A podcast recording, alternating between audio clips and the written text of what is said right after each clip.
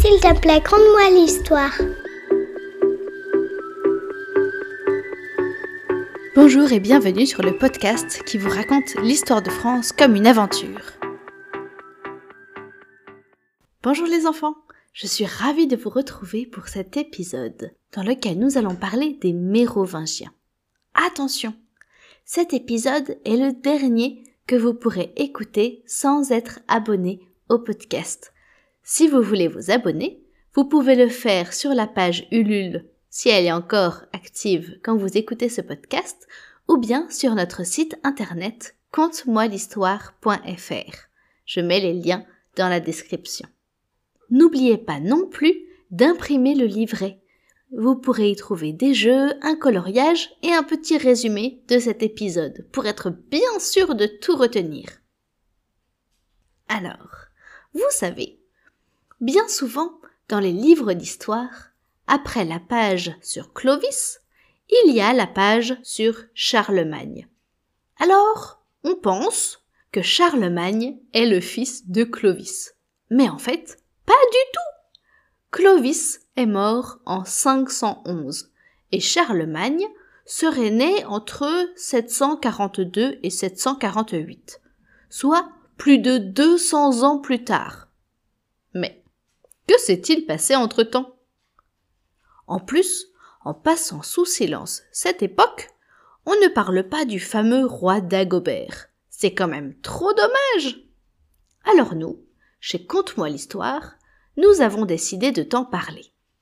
Super Tu nous as dit dans le dernier épisode que tout le monde se faisait la guerre après la mort de Clovis.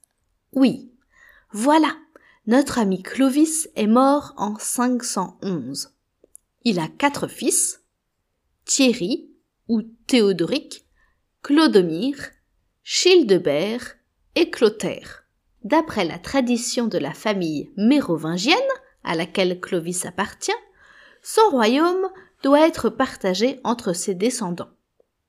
Commença alors une période de guerre pendant laquelle ses quatre fils, puis ses petits-fils, se sont disputés chaque parcelle de terrain avec une grande violence.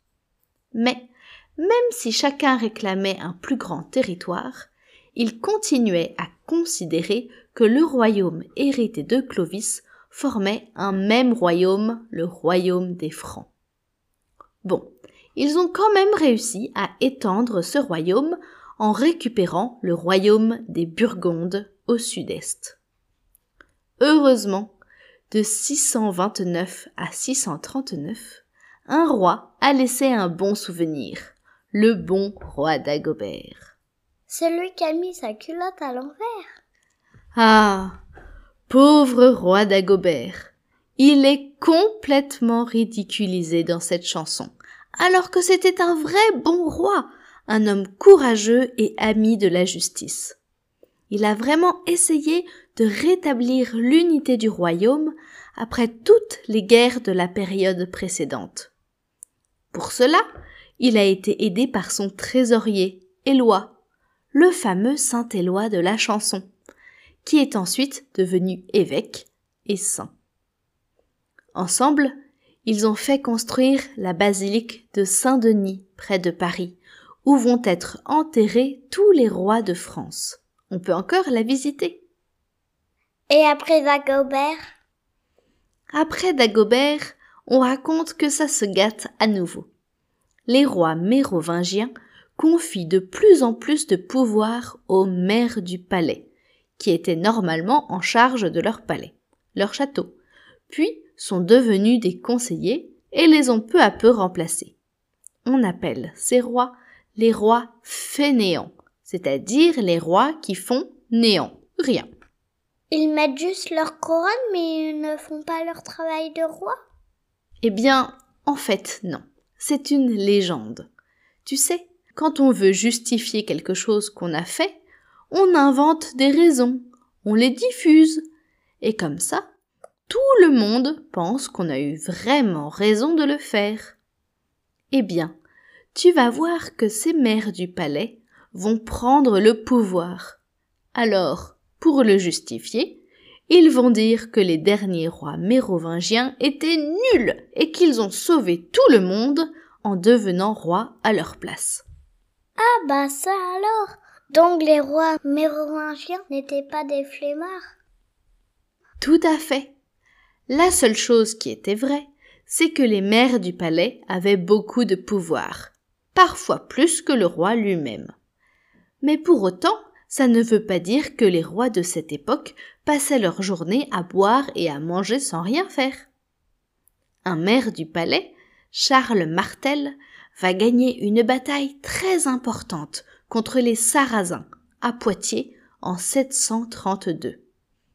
Les Sarrasins, ce sont des musulmans, une autre religion venue d'Arabie et qui se sont étendus en Espagne et veulent envahir la France ce Charles tape tellement fort sur la tête de ses ennemis, comme un marteau, qu'on lui donne le nom de Charles Martel. On dit aussi que ce nom vient de l'arme qu'il utilisait, qui ressemblait à un marteau. Son fils, Pépin le Bref, qu'on appelle ainsi parce qu'il était petit, décide de prendre le pouvoir. On enferme le roi Childéric III dans un couvent et Pépin se fait proclamer roi.